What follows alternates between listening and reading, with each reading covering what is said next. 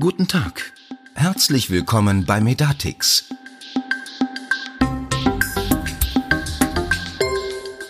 Hallo und herzlich willkommen zu einer neuen Folge unseres Medatix Podcastes, liebe Zuhörer. Schön, dass Sie wieder eingeschaltet haben. Ich befinde mich wie immer hier im Tonstudio in der Medatix Akademie, heute allerdings alleine. Mein Gast ist heute nämlich per Telefon zugeschaltet, Herr Daniel Dietz. Hallo, Herr Dietz. Hallo, guten Morgen, Herr Zahner. Vielleicht können Sie sich erstmal kurz vorstellen und sagen, was Sie bei der Medatix machen.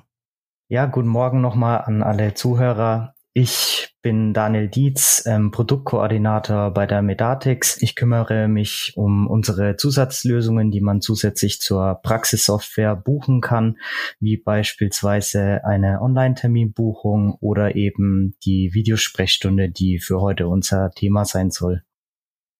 Die Videosprechstunde ist ja angesichts des Coronavirus in den öffentlichen Fokus gerückt. Auch stellen zahlreiche Anbieter telemedizinische Anwendungen kostenfrei zur Verfügung, um Ärztinnen und Ärzte in der aktuell schwierigen Behandlungssituation zu unterstützen. Bietet denn Medatix seine Videosprechstunden-Software zurzeit ebenfalls kostenfrei an? Und beschreiben Sie doch kurz, wo die Vorteile der Videosprechstunde im Allgemeinen und angesichts einer auftretenden Pandemie wie bei Corona im Speziellen liegen.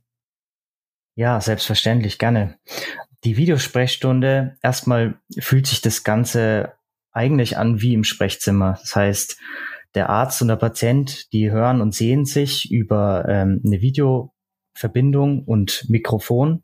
Jeder sitzt an seinem PC, Laptop oder der Patient hat auch die Möglichkeit, beispielsweise über Tablet oder Smartphone sich hinzuzuschalten und kann so dementsprechend mit dem Arzt sprechen und sich auch sehen. Des Weiteren man hat den Vorteil eines ortsunabhängigen Arzt-Patienten-Kontakts per Videosprechstunde. Das heißt, wir können dadurch die Zahl der Arzt- und Hausbesuche reduzieren, auch in dem Zuge längere Anfahrtszeiten reduzieren und auch höhere Anfahrtskosten. Ich denke da quasi an die ja, ländlichen Regionen, in denen äh, lange Anfahrtswege zu erwarten sind.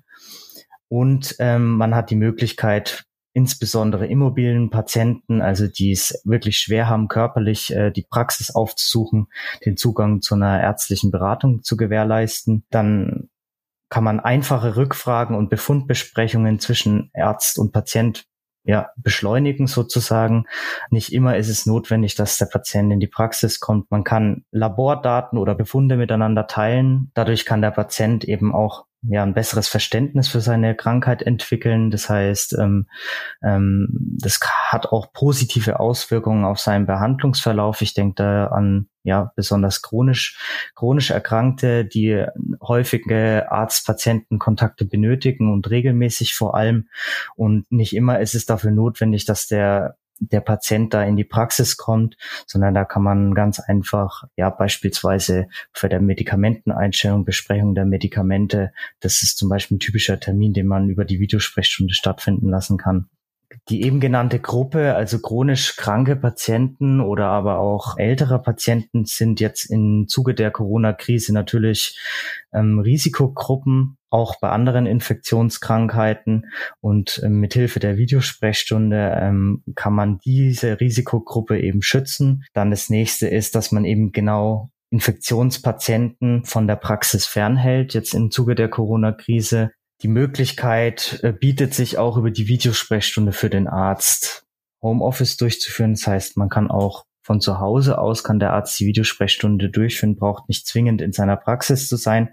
Ich sag mal, das ist ein ganz interessanter Ansatz, ähm, wenn die Praxis eben aufgrund eines Corona-Falls auch medizinischen Personals in Quarantäne muss. Das heißt, der Praxisbetrieb kann dann trotzdem weitergeführt werden, eben im Homeoffice. Vielleicht noch als Beantwortung der Eingangsfrage mit ähm, der kostenlosen Aktion. Es ist so, dass wir unsere Kunden weiterhin unterstützen möchten. Und zwar ähm, mit einer kostenfreien Version von XOnwit, das heißt unbegrenzt kostenlose Arztlizenzen bis Ende beziehungsweise bis zum 30.11.2020. Damit leisten Sie ja einen wertvollen Beitrag zur Reduzierung der Ansteckungsgefahr in der Praxis, auch für das medizinische Fachpersonal. Welche technischen Voraussetzungen müssen denn erfüllt sein, um eine Videosprechstunde zu nutzen? Logischerweise ja ein PC oder Laptop auf beiden Seiten. Was noch? Äh, genau, es ist wichtig, dass eben die technischen Voraussetzungen für den Arzt und den Patient gegeben sind. Für den Arzt ist erstmal wichtig, dass er sich ähm, die entsprechende Softwarelösung holt, wie beispielsweise XOnvet powered by Patientus von der Medatix. Dann äh, auch wichtig, dass die entsprechende Hardware-Infrastruktur gegeben ist, ähm, sprich ein PC, ein Laptop, Tablet oder Smartphone. Hier nochmal der Hinweis, der Arzt sollte in jedem Fall die Videosprechstunde von einem festen Arbeitsplatz, also von einem PC oder einem Laptop oder einem All-in-One-PC durchführen. Beim Patienten ist es ein bisschen anders. Der hat auch die Möglichkeit, das Ganze über mobile Endgeräte durchzuführen, damit man eben ja flexibel bleibt mit einem Tablet oder einem Smartphone. Dann ist es eben wichtig, dass man auch die notwendige Treibersoftware für die Video-Audio-Komponenten installiert und besonders wichtig natürlich die äh, stabile Internetverbindung. Ohne die würde die Videosprechstunde ähm, nicht gut stattfinden können. Des Weiteren ist es auch wichtig, dass der Patient die Möglichkeit hat, ähm, ja, sich direkt über die Website, sage ich mal, äh, einzuloggen und die Videosprechstunde da durchzuführen über einen Browser. Also er braucht nicht extra eine Software oder, oder eine App, die er herunterladen äh, muss, sondern das kann er ganz bequem eben über einen Link in den Browser äh, durchführen. Und dadurch ist eben ja eine zügige und ortsunabhängige Beratung des Patienten möglich. Wichtig ist es eben für die Praxen und für die Ärzte, dass sie eben darauf achten, dass die verwendete Lösung ähm, ein KPV-Zertifikat hat, wie bei Patientus der Fall. Das heißt, die Lösung muss sicher und datenschutzkonform sein und eben durch dieses KBV-Zertifikat wird es gewährleistet. Wenn wir uns jetzt nochmal genauer den Arzt betrachten, der die Videosprechstunde durchführt, sind hier von dessen Seite bestimmte Rahmenbedingungen zu beachten, vor allem vor dem Hintergrund des Fernbehandlungsverbots. Dadurch galt die Videosprechstunde bisher ja als ausgeschlossen. Und wie sieht's mit der Leistungsabrechnung aus? Gibt's hier Obergrenzen?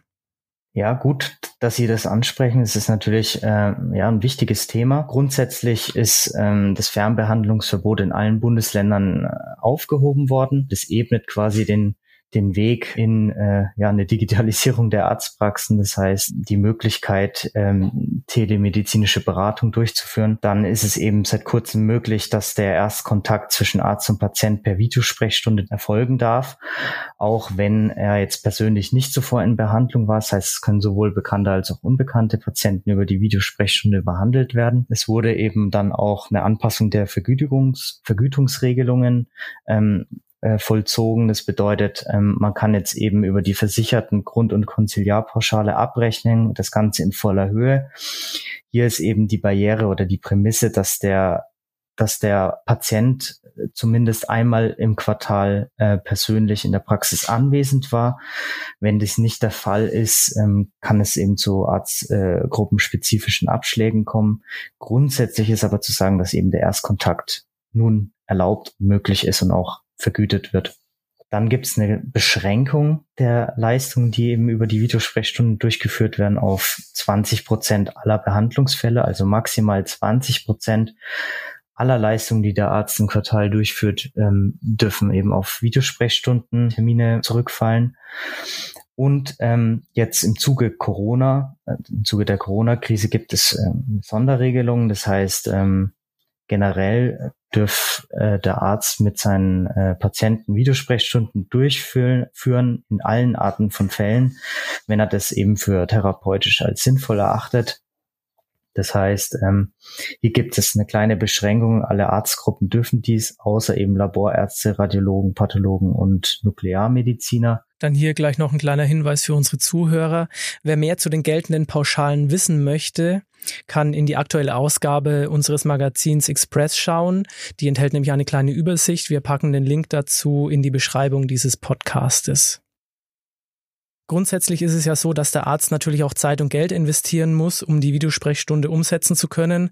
Wie bei jeder neuen Anschaffung logischerweise. Gibt es denn da auch Förderungen? Hier empfiehlt es sich eben auch bei der jeweiligen, jeweiligen KV nachzufragen, ob es aktuell Förderungen gibt für die Digitalisierung und äh, äh, ähm, Hardwareausstattung oder Fortbildungen. Beispielsweise die äh, KV Nordrhein und Westfalen-Lippe haben jeweils mit eine Million Euro um eben die Digitalisierung in Arztpraxen voranzutreiben, äh, die Hardware, Hardware-Ausstattung und Fortbildungsmaßnahmen gefördert und äh, dementsprechend ähm, sind da auch zukünftig Förderungen zu erwarten. Dann sind wir jetzt schon am Ende dieses Podcasts. Ich habe nur noch zum Abschluss eine letzte Frage. Und zwar könnten Sie für unsere Zuhörer noch mal kurz die wesentlichen Punkte, die die Videosprechstunde auszeichnen, kurz nennen und vielleicht auch noch kurz sagen, warum es auch unabhängig von der Corona-Krise eine gute und sinnvolle Anschaffung ist. Ja, gerne. Also ich würde dazu als Beispiel unsere äh, Videosprechstundenlösung von der Medatix hernehmen, und zwar X-OnWit Powered by Patientus. Ähm, hier ist es eben so, wir haben für die Arztpraxen und für die Ärzte eine nahtlose und komfortable Anbindung an unsere jeweiligen Softwarelösungen. Ähm, alle außer unsere Praxissoftware EasyMate. Hier ist es so, dass wir eben äh, eine schöne und komfortable Integration in die Terminkalender haben.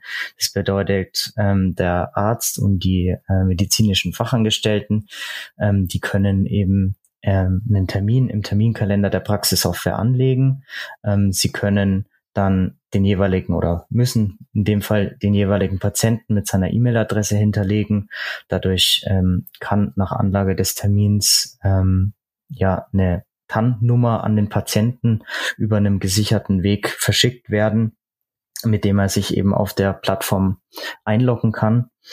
Und äh, der Arzt kann eben die Videosprechstunde aus der oder aus dem Terminkalender der Praxissoftware ganz komfortabel aufrufen und gelangt so auf die Plattform von Patientus. Und der Arzt und der Patient treffen sich dann quasi in einem virtuellen Warteraum, virtuellen Sprechzimmer. Und hier wird die äh, Videosprechstunde auf der Plattform unseres ähm, ja, KBV-zertifizierten Partners Patientus durchgeführt. Und das Ganze funktioniert über nahezu jeden Browser. Wichtig ist, wie schon vorhin erwähnt, dass eben äh, eine Webcam vorhanden ist, ein Mikro und eine stabile Internetverbindung. Dann bedanke ich mich ganz herzlich für diese vielen hilfreichen Informationen. Danke, Herr Dietz. Und dann bleibt mir nur noch zu sagen, bleiben Sie alle neugierig und vor allem bleiben Sie alle gesund. Vielen Dank und bis zum nächsten Mal.